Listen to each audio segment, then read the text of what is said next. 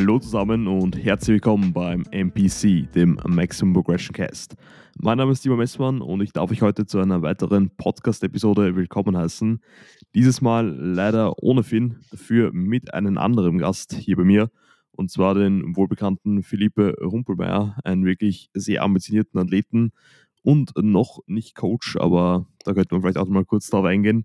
Ähm, Philippe, für all die Leute, die dich noch nicht kennen, was glaube ich eher die weniger sein werden, bitte stell dich mal vor und gib uns auch mal Insights, warum Monster schlechter ist als Red Bull. Wichtige Frage. Okay, also wir fangen mit den ganz wichtigen Fragen an. Also ich bin Philipp. Ähm, ich stelle mich eigentlich immer mit Philipp vor, aber eigentlich heiße ich Philipp. Ich bin 20 Jahre alt und bin jetzt in meiner zweiten Wettkampf-Prep. Äh, die erste musste ich, musste ich abbrechen, für die, die es mitbekommen haben.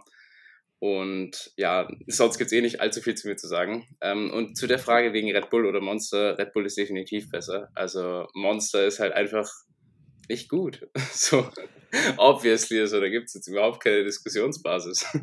Okay, das, das ist schon mal sehr schwierig. Fast genauso schwierig, dass ich jetzt den Namen schon falsch ausgesprochen habe in der ersten Minute. Absolut perfekt. aber wir lassen uns aber jetzt mal nicht so stark abbringen. Ich werde mal kurz die Diskussion damit eröffnen. Ich meine, Red Bull ist schon mal ein Classic und auch geschmackstechnisch solide, aber allein beim Monster muss man sich darauf beziehen, mag es jetzt nur das weiße Monster nicht oder auf alle Geschmäcker übertragen? Also nein, es ist jetzt einfach das weiße Monster per se, habe ich mich einfach extrem satt getrunken, glaube ich, damals im Lockdown. Und das Grüne mochte ich halt auch nie. Ähm, das Einzige, was ich gern hatte, war diese schwarz-blaue. Mhm. Ähm, das, das ist ganz lecker. Und der normale Original Monster-Geschmack schmeckt mir schon. Aber so dieses klassische Ultra White, das kann ich halt gar nicht sehen. Okay, fair point, fair point. Man muss auch sagen, dass Schwarz-Blaue schmeckt ja nicht wie Red Bull. Also da, ist, da ist schon, ist glaube ich ein bisschen gebiased. Ähm, und man muss auch sagen, das Weiße mittlerweile auch schon eigentlich wie Wasser bei mir, aber kann man auch immer trinken. Aber wenn du sagst, dass den ganzen Lockdown dich da komplett abgestumpft, dann kann ich auch verstehen, dass das nicht mehr allzu genießbar ist. Aber wie gesagt, ich würde auf jeden Fall besonders in der Bubble, in der wir uns aufhalten, da vorsichtig sein mit solchen Aussagen, weil Monster ist halt für die meisten wirklich schon something to die over. Also da muss man schon, schon aufpassen, ja. Ja, meine DMs haben es mir eh gezeigt. Aber ja. ohne, dass ich dich jetzt unterbreche, äh, nachdem ich unten die beiden Audiospuren sehe, deine sehe ich und meine nicht, ist es eh okay? Nicht, dass wir dann jetzt nicht aufnehmen. Ja, ist vollkommen okay. Also okay, ich kann das auch dann gut so nachbearbeiten. Nein, nein, aber passt, das alles gut, real, das passt vollkommen so. Das passt. Alright, dann haben wir, glaube ich, jetzt einmal die wichtigste Frage geklärt und können euch den Podcast an der Stelle auch schon wieder mal beenden. ähm, aber ich glaube, wir werden auch dann auf das heutige Hauptthema überschwenken und du hast ja eh schon gut, sag ich mal, damit ähm, angefangen oder damit eingeleitet, dass das eben nicht deine erste Wettkampfvorbereitung ist, sondern dass du eigentlich schon geplant hattest, 2022 ähm, zu starten, wenn ich jetzt nicht falsch liege, mhm. und zwar auch in der Herbstsaison. Aber dass bei dir da leider was Gröberes dazwischen gekommen ist. Du kannst da gerne mal die, sag ich mal, Lage des letzten Jahres mal kurz widerspiegeln für die Personen, die dich vielleicht noch nicht so lange verfolgen und das nicht so mitbekommen haben.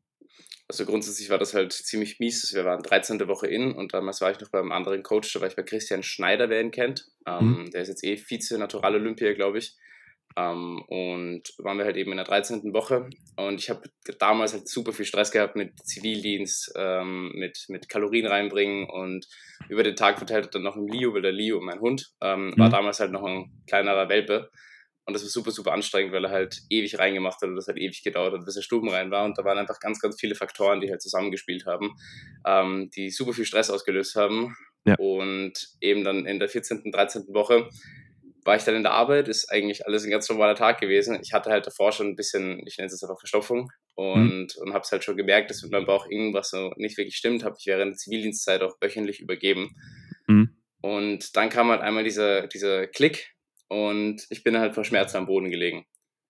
Und dann habe ich halt gar nicht mehr erfangen. Dann sind wir auch ins Spital gefahren, in, ins äh, Spital Mödling. Keine Ahnung, ob das wer kennt. Ja. Kann ich nicht empfehlen, ist mir egal, das sage ich jetzt einfach straight raus, weil die haben mich einfach mitten im Darmverschluss nach Hause geschickt und haben gemeint, ich habe Verstopfung. Mm. Also Kritisch. Von, von denen halte ich halt nicht viel und man hört halt immer wieder was von denen. Auf jeden Fall sind wir halt dann wieder heim, die ganze Nacht übel durch die Schmerzen gequält. Mhm. Ähm, am nächsten Tag wieder zu einem Hausarzt, um, um mir irgendwie nochmal irgendwas zu holen. Und dann hat mich der mit der Rettung ins Spital geführt und elf Stunden später wurde ich dann schon operiert. Und im Endeffekt war dann was genau die Ursache für die Operation? Das Problem ist, Ursache hat mir bis jetzt, also weiß ich bis jetzt nicht. Ähm, mhm. Also der, die Ursache für die Operation selbst war der Darmverschluss. Das heißt, ich hatte Narbengewebe um den Darm rum, mhm. was halt den Darm so verengt hat, dass halt nicht so weitergekommen ist. Und dieses Narbengewebe kann durch etliche Sachen entstehen, durch eben viel zu langen Stress, durch äh, was mir der Arzt halt wieder einreden wollte, natürlich Eiweißpulver und Blödsinn und was weiß ich alles.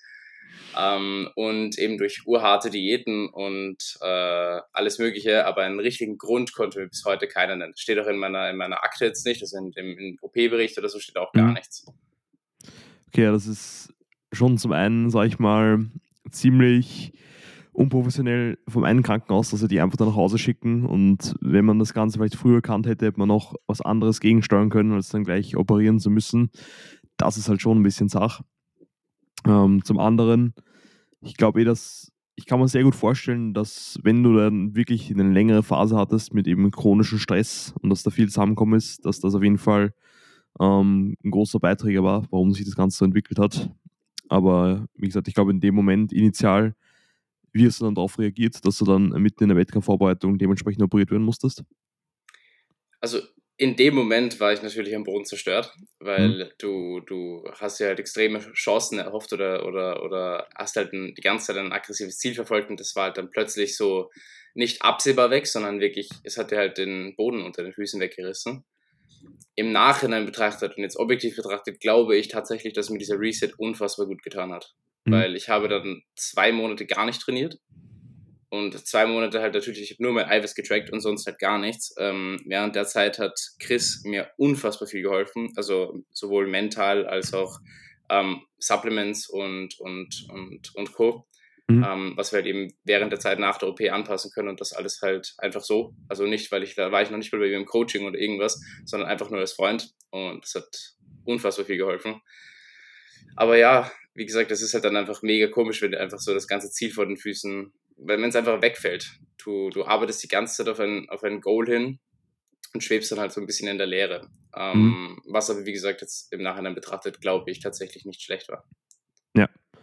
Also ich glaube, besonders auch der Umschwung, wenn man sagt, man ist gerade so mitten in der Prep noch auch an dem Punkt, da werden wir auch noch zu sprechen kommen, glaube ich, wo die Prep noch nicht so stark kickt, dass man einfach noch wirklich gut in diesem Momentum drin ist, dass man sich vital fühlt, dass das Training gut läuft, die Form besser wird und dann von einem Tag auf den anderen ist man dann bettlägerig und kann eigentlich sich kaum bewegen, kann keinen Sport ausführen, kann die Ernährung nicht so verfolgen, wie man sie verfolgen möchte. Und besonders als eine Person, die sich, glaube ich, stark als Athlet identifiziert wie du, ist es natürlich schon ein ziemlich schwerer Schlag.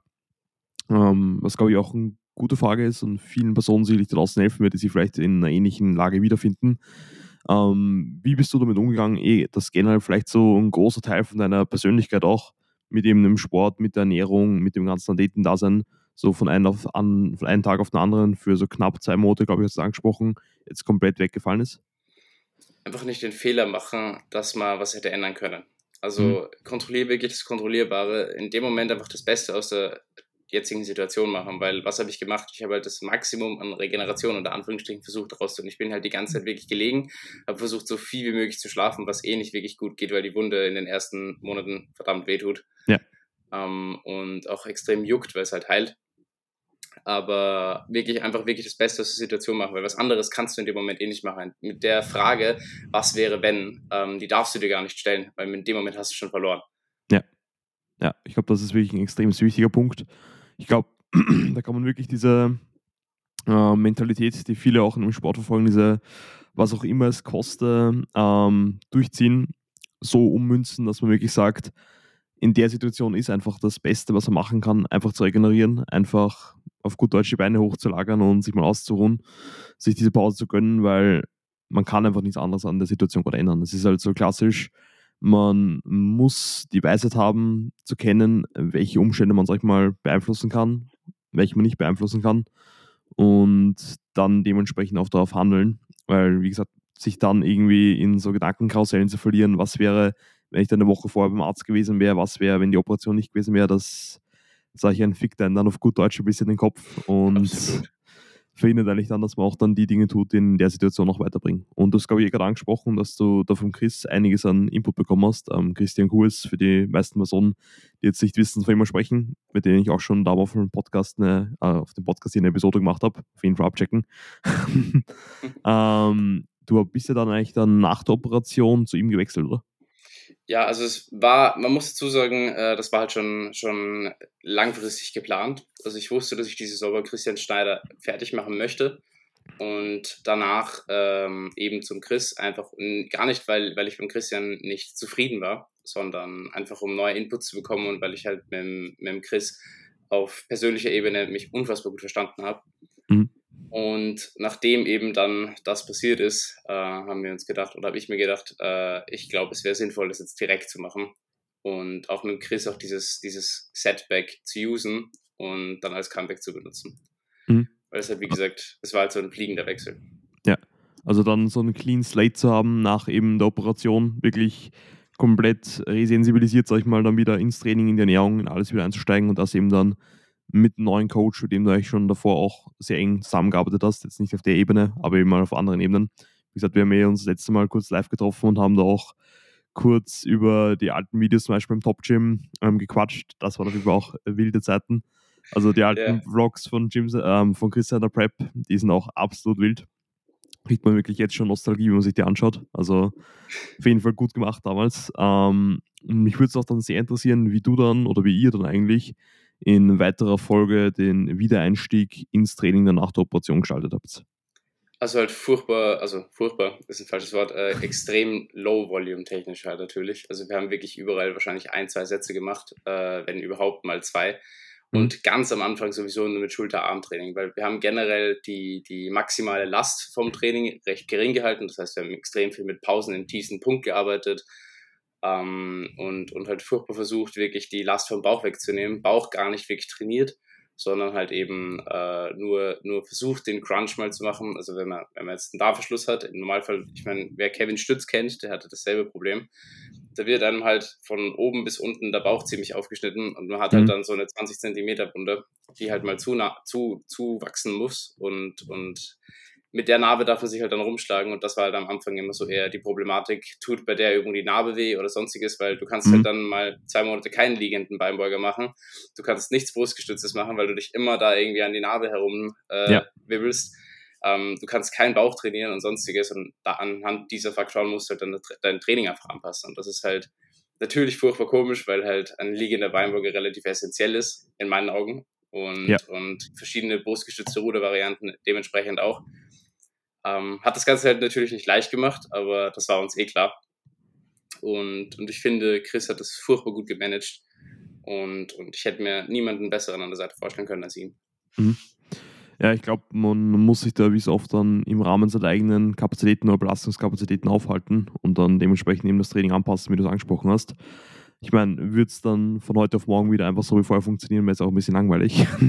also da muss man sich gerne mal ein bisschen den Kopf drüber zerbrechen, wie man dann das Training schaltet, ohne oder eigentlich dann mit, ähm, dem, mit Einbeziehen von den sagen wir, Einschränkungen durch die Operation. Würde mich auch sehr interessieren, wie ging es dann eigentlich bei Compound Movements? Also wenn du jetzt zum Beispiel ein ADL hernimmst, eine Bend over Row oder generell einen, einen Squatting Pattern, wo du halt eben auch sehr viel Stabilisierung über den Rumpf ähm, durchführen musst. Wie ist der Gang? Also man hat es halt am Anfang schon gespürt. Man hat die mhm. Narbe bei jedem Atemzug gespürt. Das ist halt mittlerweile relativ verflogen ähm, und, und haben wir mittlerweile sehr gut im Griff du, du spürst es einfach. Also das, es fühlt sich einfach unangenehm an. Es ist kein Schmerz, aber es ist ein Druckgefühl im Bauch, den du halt normal oder was du halt vorher nicht kanntest, weil für jeden, ähm, der das jetzt nicht weiß, Narbengewebe bildet sich ja nicht nur außen, sondern eben auch nach innen. Und in mhm. dem Moment, wo du mit deinen Bauchmuskeln dran drückst, äh, spürst du das extrem. Ja. Und es ist halt furchtbar ungewohnt, im Kopf diese Switch zu machen, dass sich das jetzt ab sofort so anfühlen wird. Und es wird auch nicht mehr weggehen. Weil diese Narbe wird jetzt mein Leben lang bleiben und entweder du gewöhnst dich dran oder du hast Pech gehabt. Ja. Und sich auch da, glaube ich, wieder ähm, auf den Punkt vorher zu beziehen.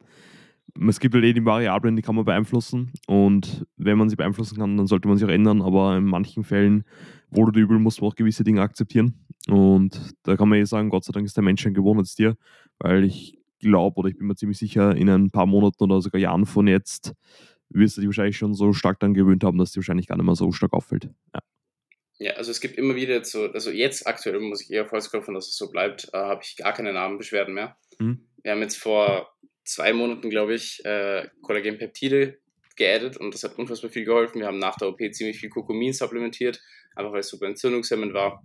Ähm, und, und, und ich glaube, die plus eben wirklich immer wieder mal, also es klingt jetzt so dumm, aber wenn man halt, wenn die Narbe halt dann zugewachsen ist, kann man halt, während man am Fernseher sitzt oder sonstiges, immer ein bisschen dran rumspielen, ähm, ja. dass es halt einfach ein bisschen beweglich bleibt, weil es halt doch sehr zerstörtes Gewebe ist. Und ich habe es ein einziges Mal aufmassieren lassen und den Fehler mache ich nie wieder, weil ich habe einfach Tränen geweint. Das war, also, das war, war die Hölle. Das waren mhm. solche Schmerzen. Also, da warte ich lieber wirklich ein paar Monate länger, bis es vorbei ja. ist. Aber das war, boah. Ja, es ist eh mega interessant auch in Bezug auf Narbenbildung und generell auch Narbenheilung.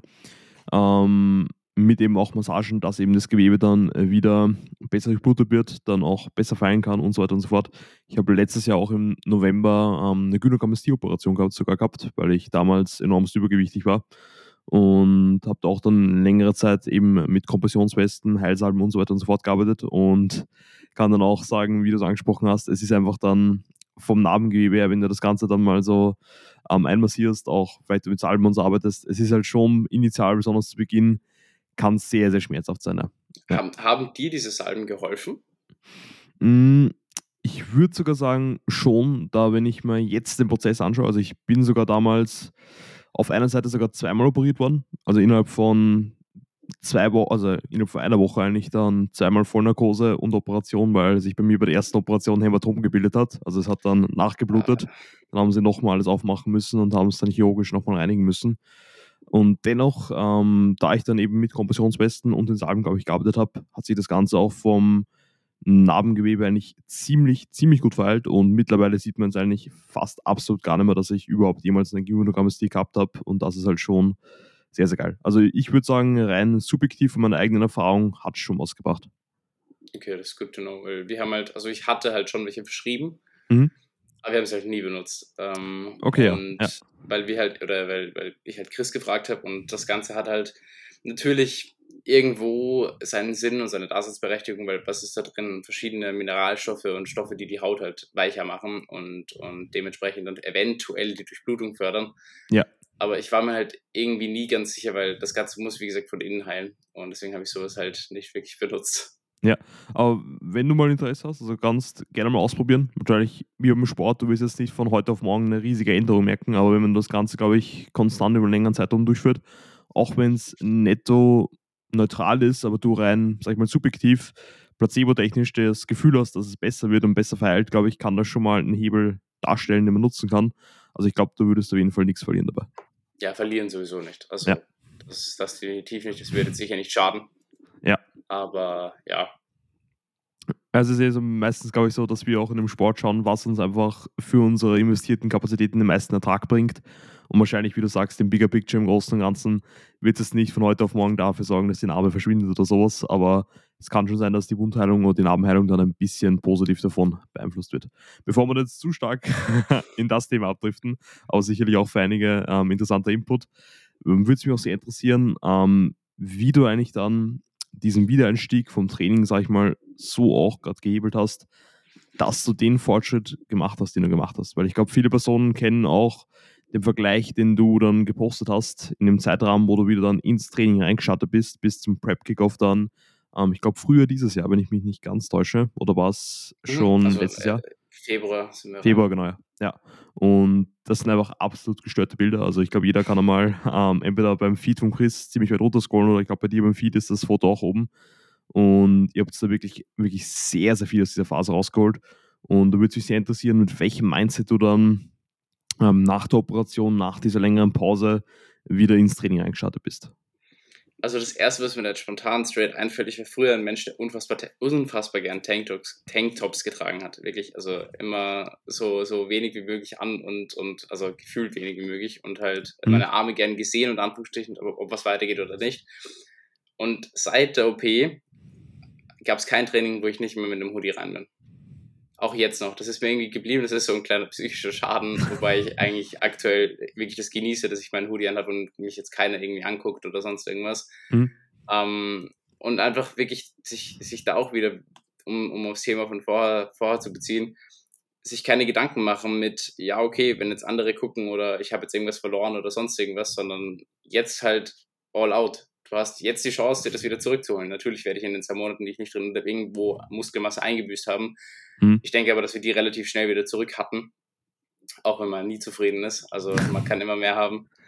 Aber ja, nein, wirklich einfach diesen Mindset-Shift muss man unfassbar, also das, den muss man machen, dass man sich einfach keine Gedanken macht, was hätte sein können. Das ist, das ist in meinen Augen essentiell gewesen für diesen, für diese, für diese, für diesen Zeitrahmen. Ähm, weil ich halt einfach im Training jetzt dann wieder angefangen habe, Gas zu geben. Ähm, sobald die Narbe dann wieder halbwegs normal war, konnten wir mehr Leg Press Movements äh, drin haben. Dann hatten wir auch mhm. schon eine Hack Squat wieder drin. Ähm, und langsam halt das Volumen wieder hochgefahren. Auch mit den Kalorien waren wir halt dann am Ende bei 2800 wieder das ist mein Off-Season-Kalorienlimit gewesen, also mehr hatten wir gar nicht. Das war mhm. auch sehr, sehr interessant nach der OP ein bisschen zu beobachten, wie wenig Kalorien man eigentlich dann wieder braucht. Weil ich glaube, dass mein Darm diese Reset auch ganz gut gebraucht hat, weil ich habe in der ersten Off-Season damals fast 4000 Kalorien essen müssen. Das wäre meine nächste Frage gewesen, ja. ja. Und jetzt halt 2800 nur mehr. Das sind halt schon mal 1200 weniger. Schon crazy. Da ist jetzt ähm, man kann da jetzt überhaupt nicht sagen, dass das evidenzbasiert ist, aber ich könnte mir auch gut vorstellen, besonders wenn du damals auch Peak Off-Season in einem eher gestressteren State warst.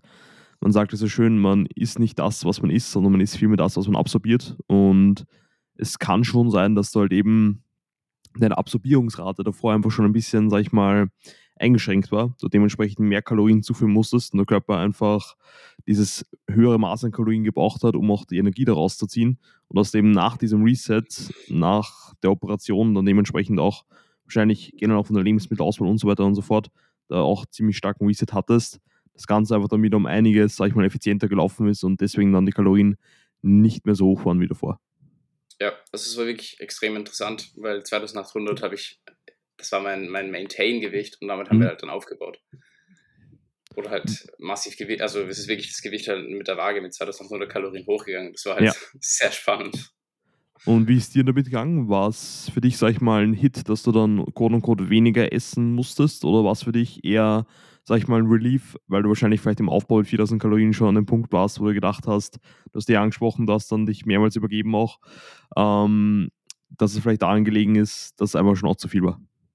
es war angenehm. Also mit den 2800 Kalorien war es einfach angenehm. Ich habe, mhm. hatte im Aufbau bis zum Schluss ganz, ganz, ganz, ganz, ganz, ganz selten den Fall, dass ich wenig Hunger hatte.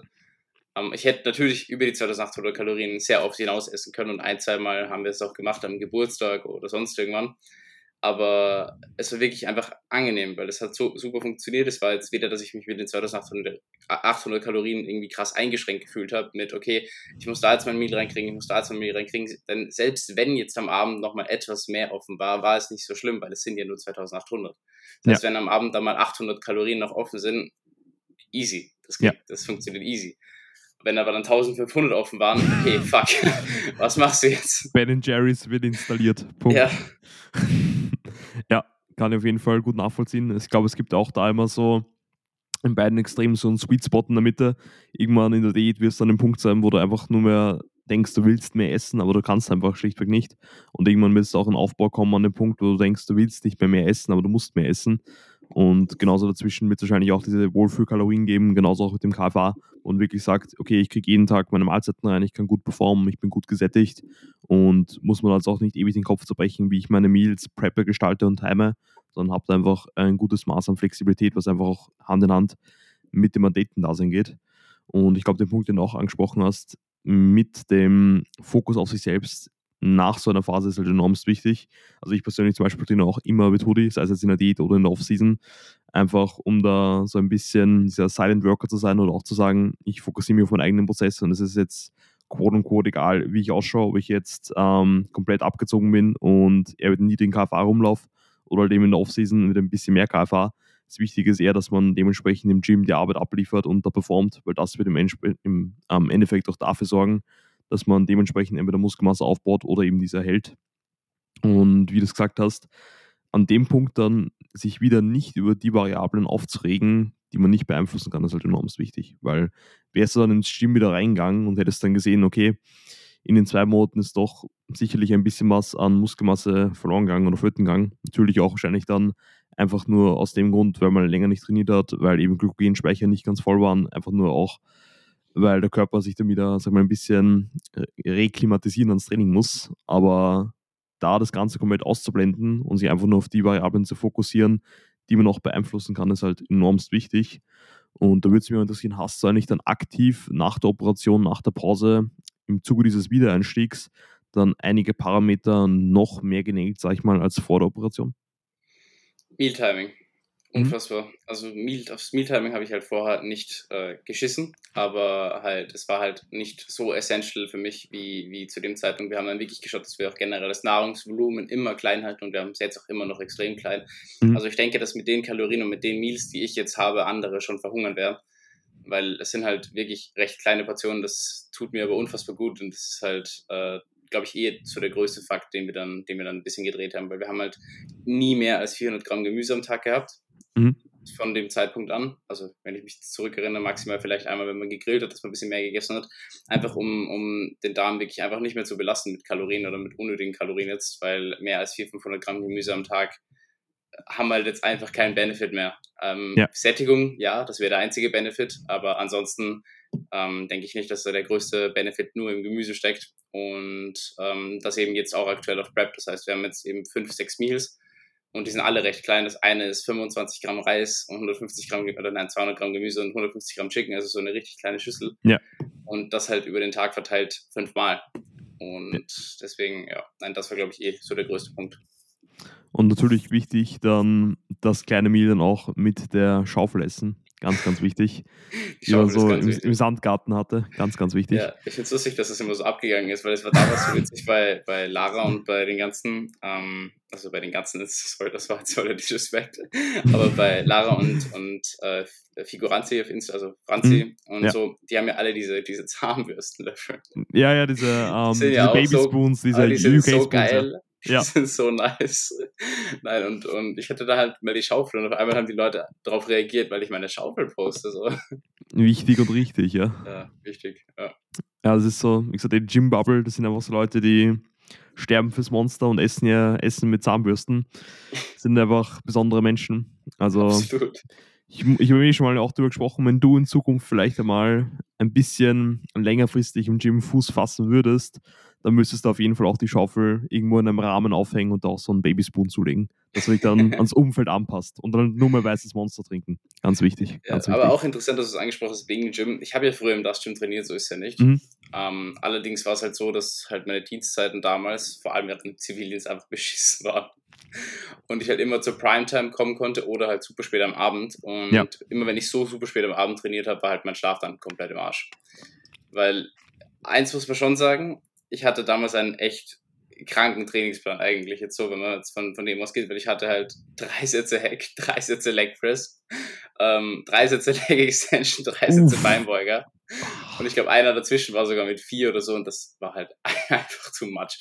Ähm, ich habe den Plan nicht geschrieben, der war tatsächlich von Christian, ähm, mhm. aber das war schon, schon hart, vor allem weil da dann irgendwann diese Switch kam mit okay, wir trainieren jetzt noch ein bisschen intensiver, weil halt da auch diese, diese Social Media Hype, sage ich mal, wirklich mehr kam, wo es die Leute angefangen haben, mehr intensiver zu trainieren. Nicht, dass ich es vorher nicht getan habe, aber da habe ich mir gedacht, okay, jetzt muss man noch mal einen draufsetzen. Hat eh nicht gut funktioniert, das Volumen habe ich eh meistens nicht verkraftet. Also ich war irgendwie ja. nach drei Wochen dann immer direkt krank. Ja. Und also, ja. Nein, und das, Gym ist eh super. Ich mag das Gym extrem von den Geräten her und, und, und auch sehr viele Leute dort. Ich meine, es gibt in jedem Gym Leute, die man nicht mag. Mehr natürlich mich. Ich weiß, du meinst gerade unterbewusst mich und wir müssten das jetzt nicht so irgendwie schön reden, aber ja. ja. nein, absolut nicht. Aber nein, wirklich. Und, und ich finde das, das Gym echt cool, aber es ist mir einfach too much. Also ich brauche ja. wirklich im Training meine Ruhe. Und ich bin unfassbar froh, dass ich sie in meinem Gym jetzt hier bei mir um die Ecke halt im Fitness habe. Ja. Weil es ist Primetime, sind sechs Leute im Studio. Und das ist halt für mich unfassbar wertvoll, weil ich im Dust Gym auch die Eindrücke halt nicht gepackt habe. Also viele brauchen das. Ich habe mit äh, Jennifer Burin, wer sie kennt, schon mal geredet. Mhm. Die findet das zum Beispiel cool, wenn Leute im Gym sind und, und, und so herschauen und so. Ich finde, absolut, verstehe ich absolut. Äh, habe ich auch manchmal so meine Tage, wo du dich so wie so ein, so ein Halbgott fühlst. ähm, aber eher der Großteil meiner Tage ist der, wo ich mich nicht so fühle. Ja. Und dementsprechend bin ich dann einfach wirklich so froh, wenn ich einfach meine Ruhe habe und in Ruhe meine Sets ballern kann und wirklich auch produktiv und, und äh, gut durchs Training komme, weil ich halt doch noch 40 Stunden die Woche nicht zu Hause arbeite, sondern eben woanders. Mhm. Also ich bin Studioleiter in einem Fitnessstudio und dann habe ich halt doch meine getakteten Times, an denen ich wo sein muss und dann mein Training halt auch schon durch sein muss. Und wenn das halt im Dachgym dann wäre, wo ich viel, mit vier Leuten beim Nautilus Pulldown warten müsste, dass ich da rankomme, ja. dann glaube ich, würde ich innerlich durchdrehen. Ja, verstehe ich 100%. Also ich habe auch schon öfters im Fightness trainiert. Ich habe damals auch im alten Top Gym trainiert und halt eben auch großteils jetzt seit knapp eineinhalb Jahren noch im, regelmäßig eigentlich jetzt immer im Dust Gym. Und ich muss sagen, ich sehe mich auch teilweise nach so eher den ruhigeren Phasen. Also ich habe davor auch im Waldviertel, im, ich weiß nicht, ob du es kennst, am Top Body Gyms ähm, mhm. gibt es auch, genau, ähm, einige Studios. Da im Raum Zwettel, Niederösterreich in die Richtung, nicht Zwettel sage ich schon, ähm, Horn, Niederösterreich, da im Sinne von ähm, Großweikersdorf, Ollerbrunn, da trainiert. Und da war es halt auch im Vergleich zu das Gym mega ruhig. Da hast du halt Peak Time ein paar Leute dort gehabt und das war es eigentlich. Und da ist halt auch noch in dem Studio sehr so eingepflegt, dass jeder seine Kopfhörer oben hat, keiner redet mit irgendwen und jeder zieht einfach mit dem Training durch, genauso wie es eigentlich im Fitness auch sehr wahrscheinlich ist. Und im Gym ist es halt wirklich, wie du es gerade angesprochen hast, eine Reizüberflutung. Also du hast da so viele verschiedene Stimuli, sag ich mal, die auf dich einwirken, sei es die laute Musik, sei es die vielen Leute, sei es die Leute, die auf Prep dort sind, die Kamerateams, die da manchmal rumlaufen, die unzähligen Tagesgäste, dann eben am Wochenende, wenn hunderte Leute gefühlt da sind. Und dann hast du deine eigene Gastro auch noch drin, riechst das Essen und so. Und das ist, es kann schon sehr, sehr viel sein. Ähm, aber es ist halt auch sehr, sehr besonders. Also ich glaube, die Mischung macht. Also je nachdem, wie du es auch angesprochen hast, wenn du da ein bisschen flexibler bist und zu manchen Zeiten hingehst, ist es auch relativ ruhig. Aber es kann auch besonders, wie du es angesprochen hast, wenn du nur zu bestimmten Peakzeiten dort sein kannst, sehr overwhelming sein. Und ich verstehe es auch zu 100 Prozent, wenn man da lieber besonders in einer Phase wie einer Wettkampfvorbereitung da ein Gym in Fitness vorzieht, wo man einfach nur reingeht, Hoodie anzieht, Kopfhörer auf und einfach durchzieht. Absolut, ja. Da würde es auch interessieren, weil wir es gerade noch ähm, mit ähm, der Ernährung angesprochen haben, die du dann auch ein bisschen umgestellt hast nach eben der Operation. Wir haben eh das letzte Mal auch ein bisschen darüber gequatscht. Hast du dann auch mit der Lebensmittelauswahl per se auch nochmal ein bisschen sage ich mal, genauer ausgehalten und hast eigentlich dann auch nochmal geschaut, dass zum Beispiel die einzelnen Meals einfach aus den Lebensmitteln bestehen, die dir zum Beispiel gut bekommen und bei dir gut passen? Ja, schon, aber es ist lustig war, so die drei Hauptlebensmittel nach der OP waren halt tatsächlich diese Hip-Babygläser, Kartoffelpüree, also fertig Kartoffelpüree ja. und ähm, Hühnerfilet, aber gekocht. Also ich habe es mhm. nicht mal getraut zu braten. Ja. Das war basically wirklich alles, was ich gegessen habe, also so die ersten zwei Wochen nach der OP und ab und zu so eine, so eine Suppe, so eine Fertigsuppe mit ein bisschen aufgeweichtem Toastbrot, weil ich mir gedacht habe, okay, wir, wir riskieren jetzt gar nichts. Und hat aber super gut funktioniert. Und meine Freundin war da ein absoluter Segen, weil sie halt alles eingekauft, ich durfte ja nichts tragen, gar nichts. Sie war nach der mhm. OP unfassbar für mich da. Also mein, meine Freundin und Chris waren so die zwei Hauptmenschen nach der OP, die mich überhaupt wieder, also ohne die würde ich jetzt nicht da stehen, wo ich stehe. Mhm. Ja. Und das waren wirklich die, also die, die Hauptlebensmittel. Und dann halt langsam mal wieder rangetastet an etwas Gemüse. Mhm. Weil Gemüse habe ich wirklich die ersten zwei Wochen nach der OP gar nicht gegessen. Ähm, also wir haben halt Subs genommen, ganz normal, dass halt ein paar Vitamine wenigstens in den Körper kommen. Aber Gemüse halt komplett gar nicht. Und eigentlich Ballaststoffe so gut es ging vermieden, weil ja. es hat eh funktioniert, Gott sei Dank, der Stuhl wieder. weil das tut es beim Darmverschluss halt gar nicht. Und mhm. ja, nein, damit ist das eh. Und dann eigentlich dann nach der initialen Phase, nach der Operation, jetzt in der darauffolgenden Offseason und der Wettkampfvorbereitung, ähm, wahrscheinlich auch Lebensmittelauswahl weiterhin sehr, sag ich mal, getaktet gelassen. Also jetzt nicht, sag ich mal, zu stark außerhalb der Routine gegessen und da auch eigentlich dann Lebensmittelauswahl wahrscheinlich Tag zu Tag sehr ähnlich, oder? Es sind roundabout jetzt zehn Lebensmittel. Mhm. Und angefangen bei wirklich den ganz normalen Basics wie Haferflocken, Reis, äh, so ein, so ein ich, hab, ich mag kein Kaisergemüse, weil da Kaffeeol drin ist und ich Kaffeeol echt nicht mag. Mhm. Aber das ist so eine, so eine Gemüsetrio-Mischung mit Brokkoli, äh, Karotten und gelben Rüben. Ähm, ja. Hühnerfleisch, Whey und Beeren. Und basically ist es das dann auch schon. Also, und Eier und Toast und Eier am Abend. Aber das, das war's. Weil für mich ist halt seit der OP wirklich Fuel, nur mehr Fuel. Also mir geht es mhm. ich, natürlich, ich, ich bin ein Mensch, der gutes Essen extrem zelebriert. Ich habe Koch gelernt tatsächlich. Und, same, und same. deswegen, also auch, auch same, dass ja. ich auch gelernter Koch bin, deswegen. Ja, finde ich ziemlich lustig eigentlich. Und von daher habe ich eigentlich einen ganz anderen Umgang mit Essen gehabt. Aber mittlerweile, vor allem jetzt aus athletenspezifischer Sicht, äh, ist es halt für mich wirklich nur mehr Fuel. Weil Ja. es, wenn Chris die Kalorien reduziert oder darauf tut, ist es halt okay, passt. Ich habe mehr, hab mehr Dampf im Training oder habe weniger Dampf im Training. Mhm. Und würdest du sagen, dass du jetzt eigentlich dann mit diesen zehn Lebensmitteln schon fast einen Mealplan fährst und dann einfach tagtäglich eigentlich fast ident isst, oder? Also Montag bis Freitag esse ich identisch, wirklich Mhm. identisch. Also da habe ich genau dieselben Meals. Ähm, nur an Donnerstag und Freitag switche ich ein Meal, weil ich da später ins Training gehe. Da esse ich mein Pre nicht in der Früh, sondern eben dann am Abend.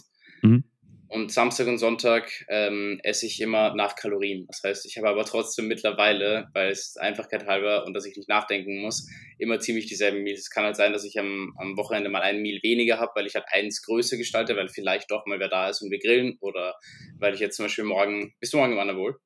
Ähm, yes, sir.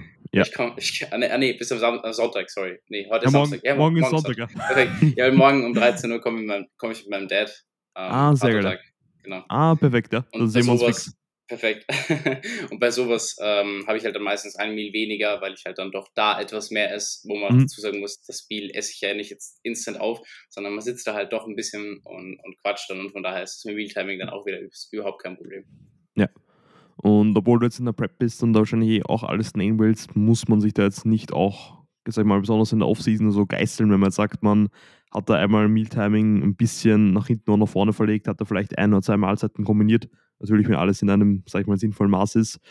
Ähm, und dass das Ganze auch ziemlich gut dann so in den Alltag integrierbar ist. Und wie du so sagst, ich glaube, meistens ist halt einfach die subjektive Wahrnehmung von den Situationen dann oft wichtiger als der wirkliche Kontext, weil wenn man dann sagt, man stresst sich wieder enormst, wenn man dieses eine Meal jetzt nicht nach Plan essen kann oder dieses eine Meal jetzt nicht perfekt timen kann oder jetzt nicht 5 Gramm zu viel, zu wenig von je- jenem diesem Makronährstoff drin sind, dann allein über dieses Aufregen und Stressen darüber macht man sich dann meistens mehr kaputt, unter Anführungszeichen, als wenn man das Meal einfach so, wie es ist, nimmt und enjoyt.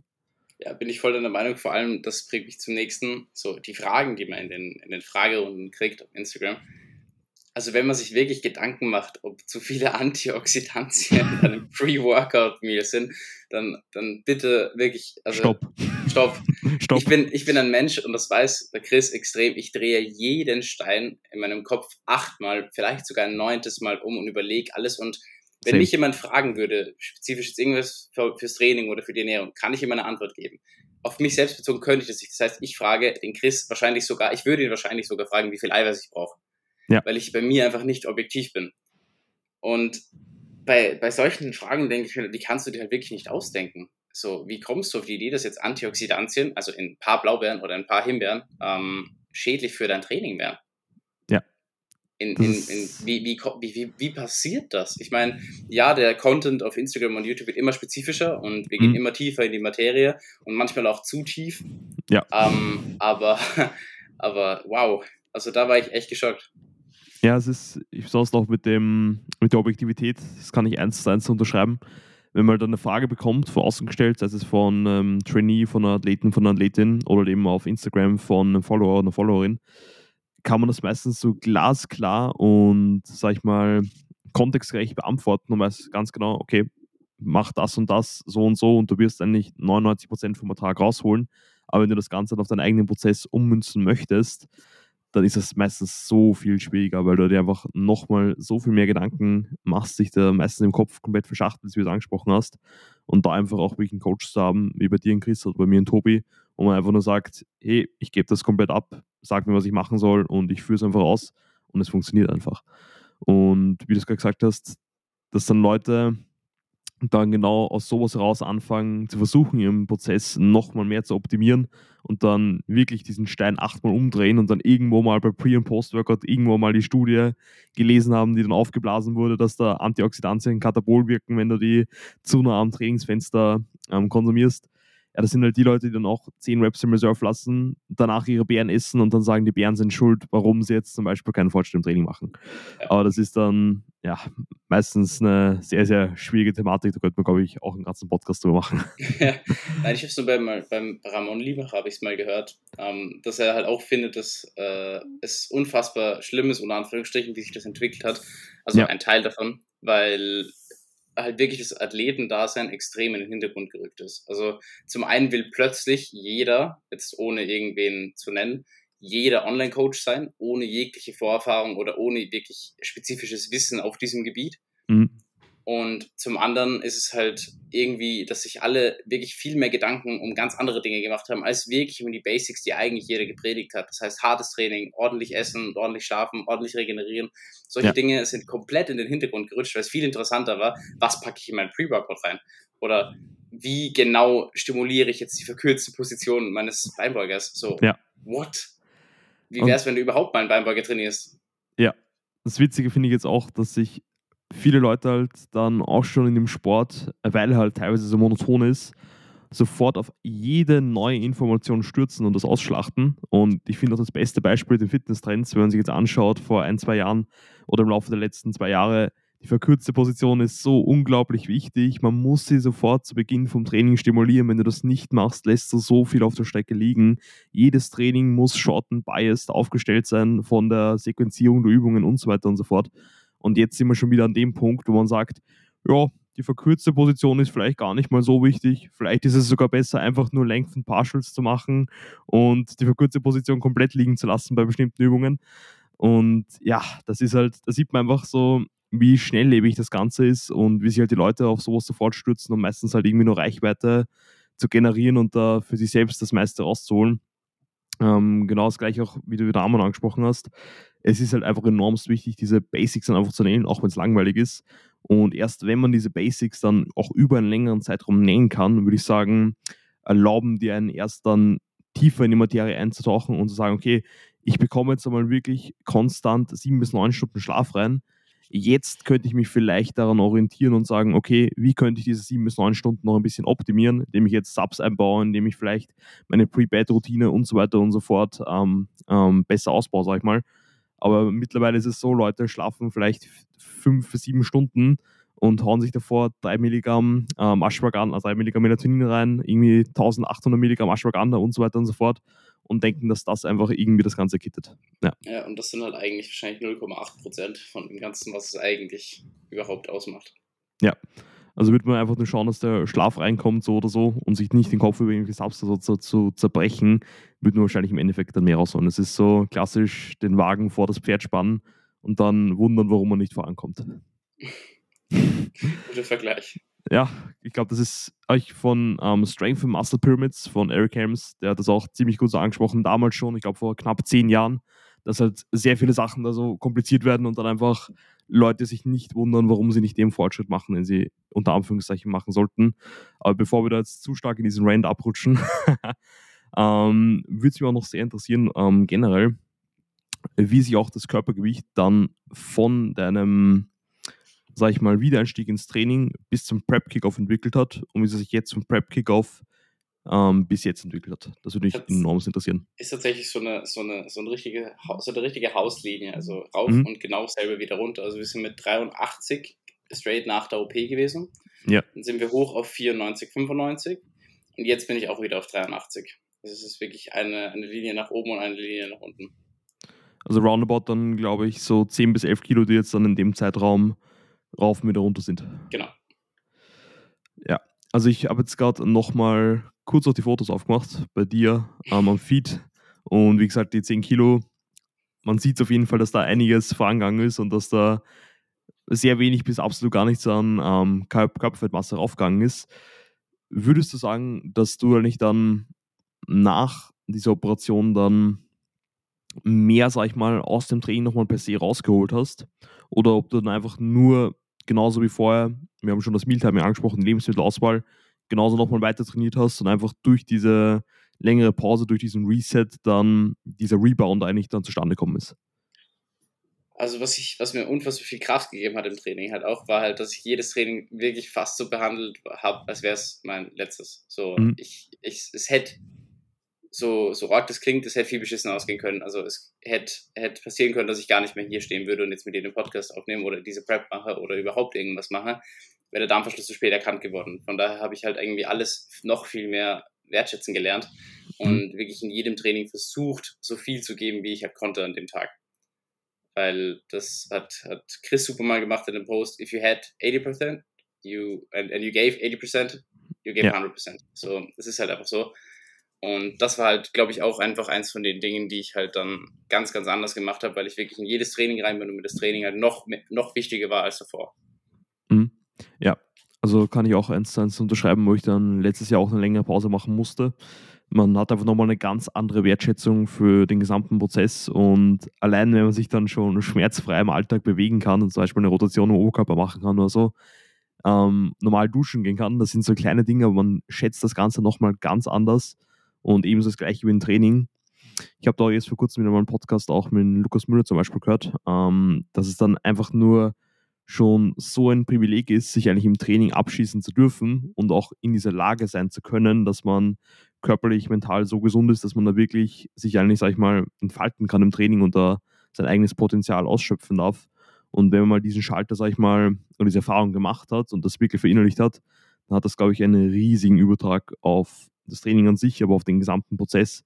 Weil ich glaube, du kannst mir auch nur zustimmen, dass der Sport allgemein eigentlich wirklich ein riesiges Privileg ist. Absolut. Und ähm, ein kranker Mensch hat genau einen Wunsch und ein gesunder Mensch hat tausend.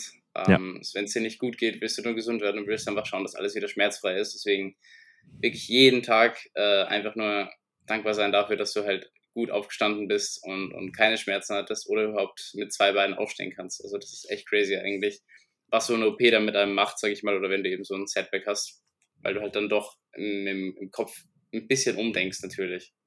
Ja, und ich glaube, dir wird es auch nach der Prep so gehen, ähm, dass du einfach da wirklich auch nochmal mehr, sag ich mal, das Ganze wertschätzen kannst, auch von der Offseason her, wenn du sagst, du bist auch schon ein Punkt gewesen, wo es einfach schon anstrengend war, so viel zu essen, wo das Ganze sich wie ein Trott angefühlt hat. Wenn du, glaube ich, dann eine ganze Wettkampfvorbereitung durchläufst, wirklich auch dementsprechend diese dunklen Tage erreichst und da alles gibst, dass du dann nochmal ein ganz anderes Maß an Wertschätzung allein schon dafür hast, dass du in der Offseason 10 Gramm mehr Haferflocken essen kannst oder sowas oder einfach nur genügend Essen hast, dich nicht lethargisch fühlst, keinen Hunger hast und so weiter und so fort. Also die Dinge, die dann schnell, sag ich mal, in Vergessenheit geraten, aber wofür man einfach nochmal ein ganz anderes Gespür bekommt. Ja, ich, kann ich dir auch nur zustimmen. Da würde ich, glaube ich, noch zum letzten Punkt gerne ansprechen und zwar nochmal bezogen auf den Fortschritt eben der letzten, eigentlich dann, ich glaube, ja, es waren dann zehn Monate, wenn man sich das Ganze so mal von den Vergleichsfotos anschaut.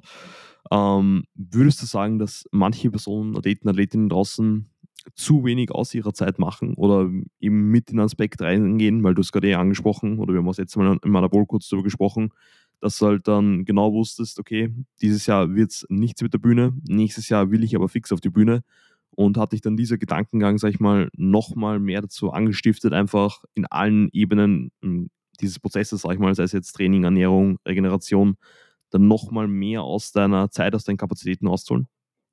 Ich glaube sogar eher, dass es das war, dass ich mir keinen Stress mehr gemacht habe. Mhm. Ich habe mir unfassbaren Druck gemacht, dass ich mit 19 auf der Bühne stehe. Weil ich bin ja. jetzt 20 und hab, wäre damals mit 19 noch auf der Bühne gestanden und habe mir gedacht, okay, das wäre halt für mich so ein, so, ein, so ein Goal, das muss ich jetzt schaffen. Und mhm. wie der Druck aber dann weg war, ist, ist es viel besser gelaufen. Und das würde ich auch jedem raten, oder das ist halt meiner Meinung nach viel sinnvoller, sich nicht zu stressen mit einem, mit einem Bühnentraum oder mit sonst irgendwas, weil dann kommt eh nichts Sinnvolles bei rum. Weil du brauchst dafür Zeit, es muss gut geplant sein, es muss, du brauchst eine gewisse Struktur im Alltag, dass du eine Wettkampfprep wirklich von vorne bis hinten ähm, ohne weitere Probleme, sage ich jetzt mal, ähm, durchziehen kannst, weil es werden Probleme in der Prep auftreten. Du wirst irgendwann mal Hunger haben, du wirst irgendwann mal Schmerzen in irgendeinem Gelenk haben, du mhm. wirst irgendwann mal so lethargisch sein, dass du nicht mehr von der Couch hochkommst oder sonst irgendwas. Also du hast wahrscheinlich gar keine Lust mehr auf alles. Und diese Tage werden kommen, eben die dunklen Tage, die du vorher angesprochen hast. Aber mach dir einfach keinen Druck. Und wenn es dann dieses Jahr nicht ist, dann ist es nächstes Jahr. Weil also ich hoffe halt, dass jeder die, die Zeit hat oder sich die Zeit nehmen kann, Mhm. Aber, aber dieser Druck, glaube ich, war echt das Schlimmste, was, was, was ich mir, den ich mir halt auch selber gemacht habe, weil ich unbedingt mit 19 auf der Bühne stehen wollte. Ja. Ja, muss sagen, mit dem Gedanken habe ich auch ähm, die letzten Wochen, Monate ein bisschen gestruggelt, weil ich habe auch jetzt eine längere Diätphase gehabt, habe jetzt eigentlich dann 24 Wochen diätet, bin dann auch knapp 30 Kilo untergegangen und wir waren uns dann auch im Laufe der Diät noch nicht ganz sicher, ob wir dann dieses Jahr die Bühne anpeilen oder eben nächstes Jahr im Herbst haben uns aber dann eigentlich im Endeffekt dafür entschieden, nächstes Jahr Herbst anzupeilen. Und wie du es gesagt hast, wenn dann diese Entscheidung dann noch gefallen ist und dieser Druck dann auch wegfällt, kann es enorm befreiend sein. Ähm, weil ich glaube, viele Personen, die wahrscheinlich auch den Podcast hören, die, die auf Instagram folgen und die gerne auch danach streben, mal auf die Bühne zu gehen und den Prozess, sag ich mal, optimieren und maximieren wollen, die leiden eher darunter, dass sie sich zu viel Stress machen und nicht zu wenig. Also man muss, glaube ich, hier so das goldene Maß finden, wie so oft im Leben, dass man sich eben genügend Stress macht, dass man die Dinge tut und die auch gut tut, die man tun muss. Also sich eben nicht zu viel Stress macht, wie du es angesprochen hast, um jetzt irgendein Ziel zu erreichen und im Endeffekt sich dadurch dann selbst ein bisschen sabotiert und limitiert. Und dafür muss man einfach, glaube ich, für sich selbst entscheiden, was so das richtige Maß ist. Und das ist, glaube ich, auch so eine ganze Trial-and-Error-Sache. Und ist aber auch ein guter Input, glaube ich, von deiner Seite und auch für viele sehr hilfreich zu hören, dass man jetzt nicht sagt, okay, ich bin dann nach der Operation nochmal härter eingegangen, habe nochmal mehr gepusht, war nochmal rigider, sondern ganz im Gegenteil, dass du sagst, okay, ich habe das Ganze ein bisschen lockerer genommen, habe mich natürlich noch immer auf die wichtigen Parameter fokussiert, habe mich aber jetzt nicht noch mehr gegeißelt und alles irgendwie unter Anführungszeichen optimal oder perfekt auszuführen, weil das gibt es im Endeffekt dann eigentlich eh nicht. Eh, weil niemand ist perfekt. Und ja. genau damit äh, machst du eben dann den meisten Fortschritt.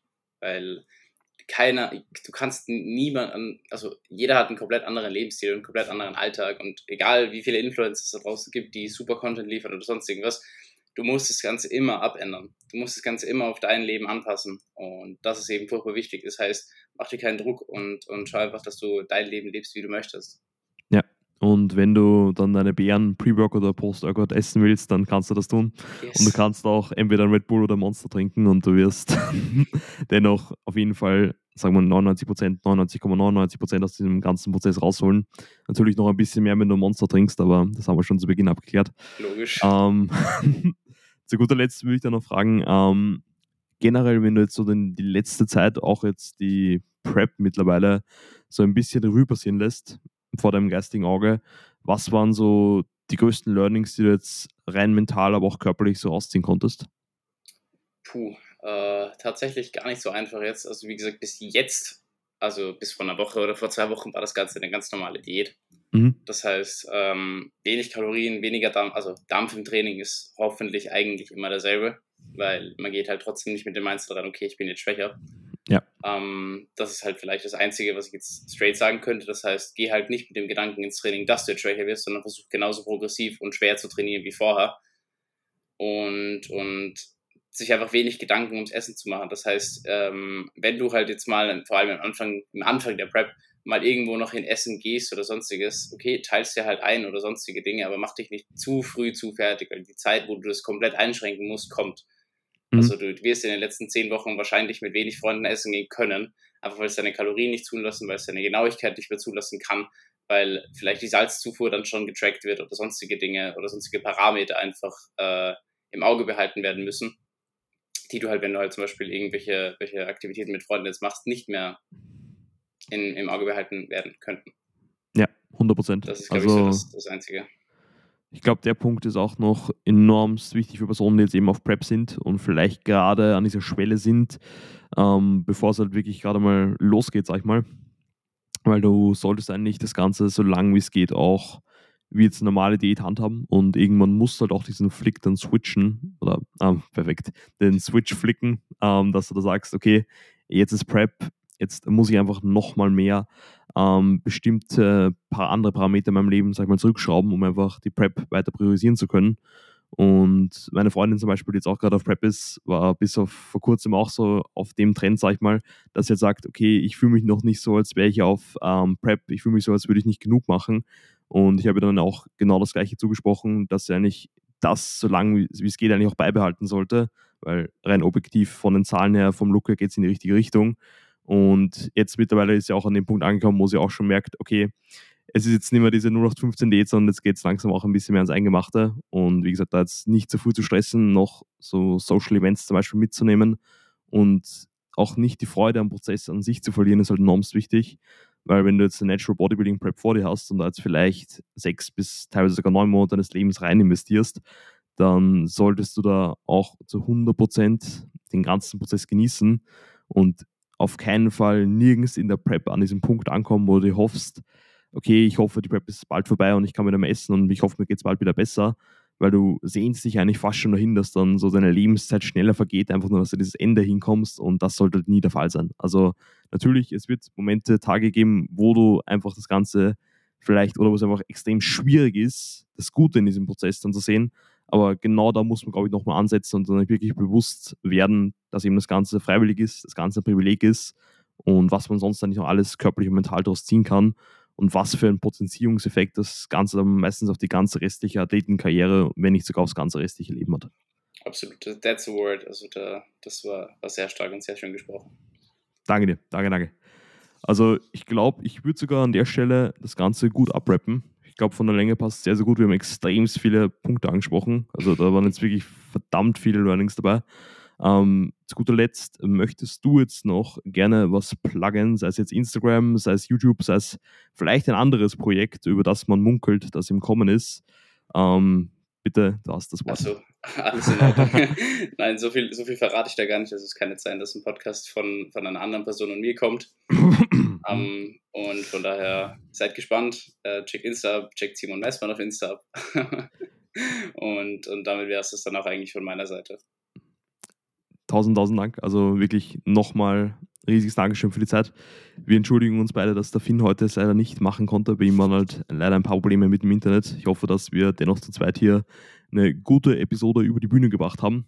Wie gerade angesprochen, checkt auf jeden Fall Philipp Rumpelmeier auf Instagram ab. Also Content absolut gestört. Und ihr könnt auch gerne da ein bisschen den Feed erforschen. Da werdet ihr sehr, sehr bald die Transformation finden, die, jetzt, die wir eigentlich jetzt schon öfters auch in dem Podcast ein bisschen angeteasert und angesprochen haben.